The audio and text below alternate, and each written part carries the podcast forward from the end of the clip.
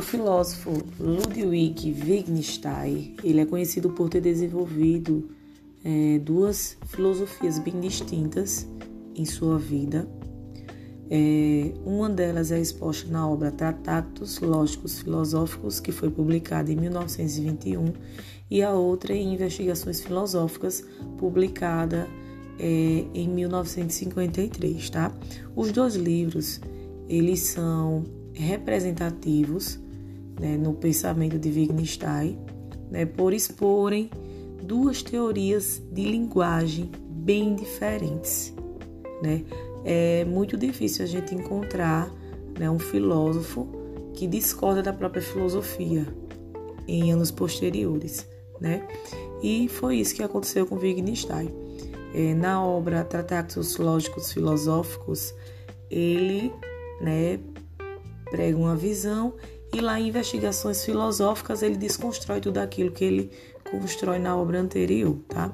Então vamos entender um pouquinho como foi que aconteceu isso aí.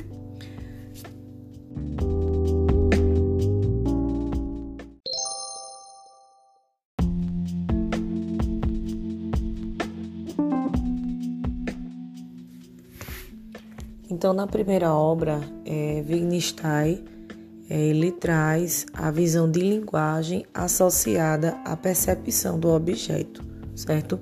É, para a tradição filosófica desde Descartes, ela, a linguagem ela se refere a um conjunto de dados dos sentidos. Então a frase, por exemplo, é, dor de dente, ela se refere a uma sensação de dor que a pessoa sente em algum dente. Mas como saber se o que está sendo sentido e chamam de dor de dente, ela corresponde àquela mesma sensação é, que você teve e que também chamou de dor de dente, né? Então, ou o que se chama de amor.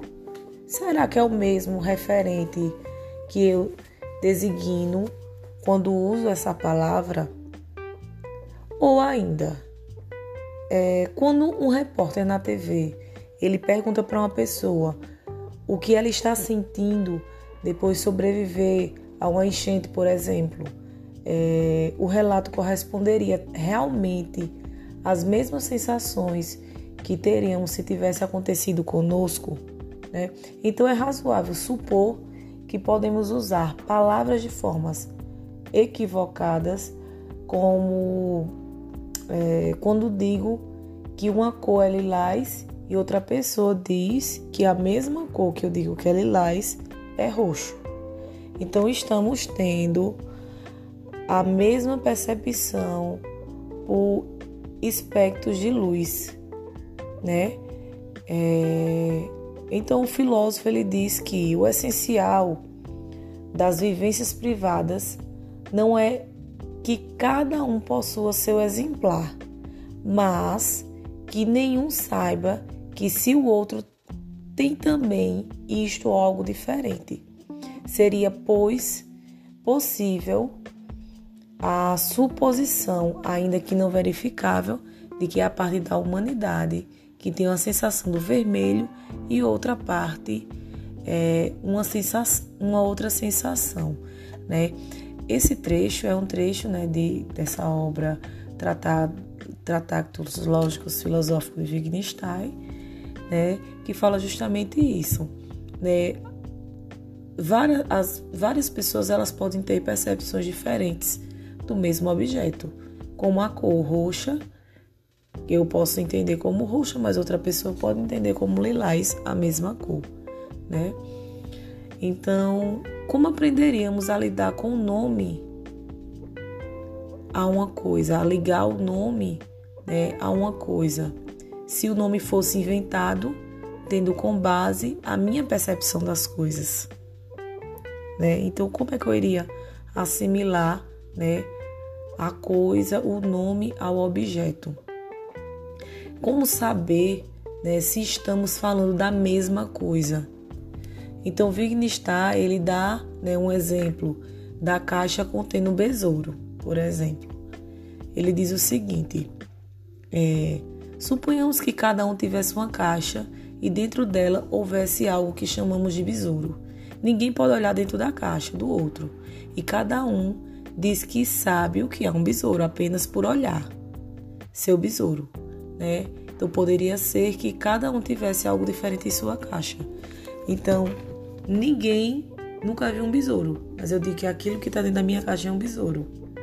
Mas a outra pessoa pode ter uma noção de besouro totalmente diferente da que eu estou apresentando. Né? Então poderíamos também inventar um nome completamente distinto para as coisas, de modo que somente eu compreendesse aquilo como uma linguagem privada que não pudesse compartilhar com o mundo. Então, o vocabulário e uma gramática desconhecida dos demais, um código próprio que somente quem o criou pudesse compreender.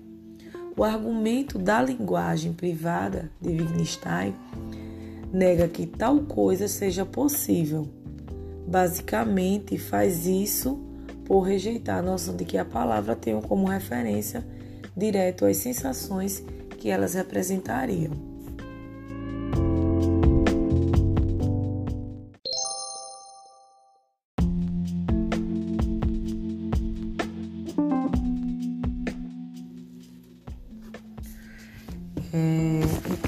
Podemos perceber né, que ele é totalmente a favor nessa primeira filosofia de que se crie né, a linguagem privada, onde cada um dá o nome que quer, conforme a sua percepção em relação ao objeto.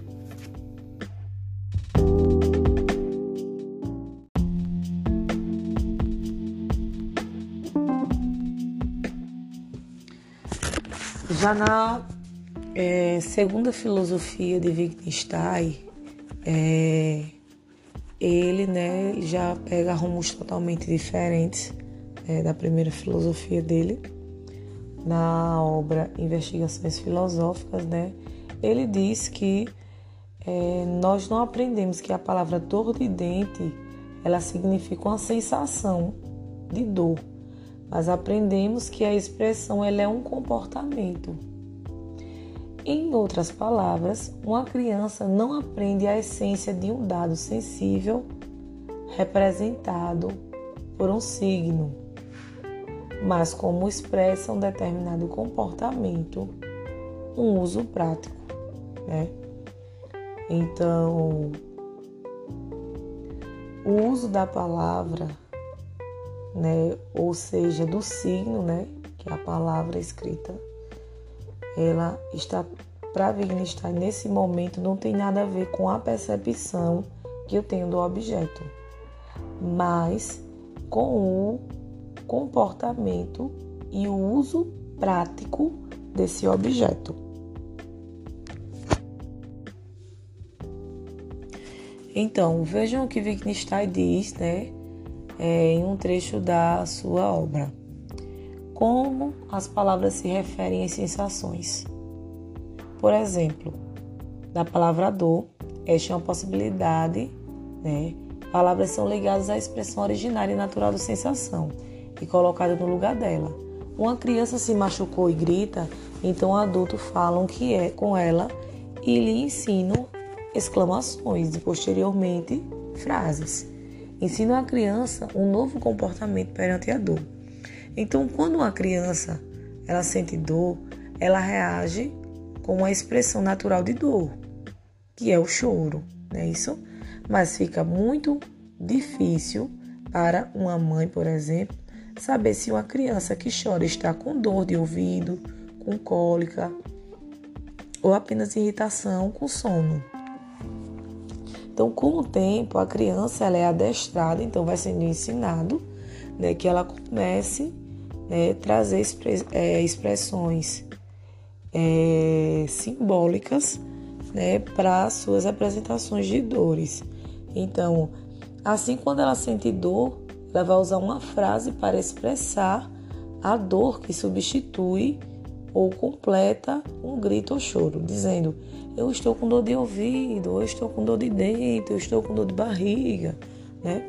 Então, não somos deste modo ensinados a usar a palavra para significar um objeto, mas um uso linguístico simbólico convencional que pode substituir uma expressão natural para tais sensações, né? Então, para Wittgenstein, o significado de uma linguagem é dado em seu uso e como são usos diferentes, ele fala em jogos de linguagem. Então, prestem bastante atenção nessa definição de jogos de linguagem, tá certo?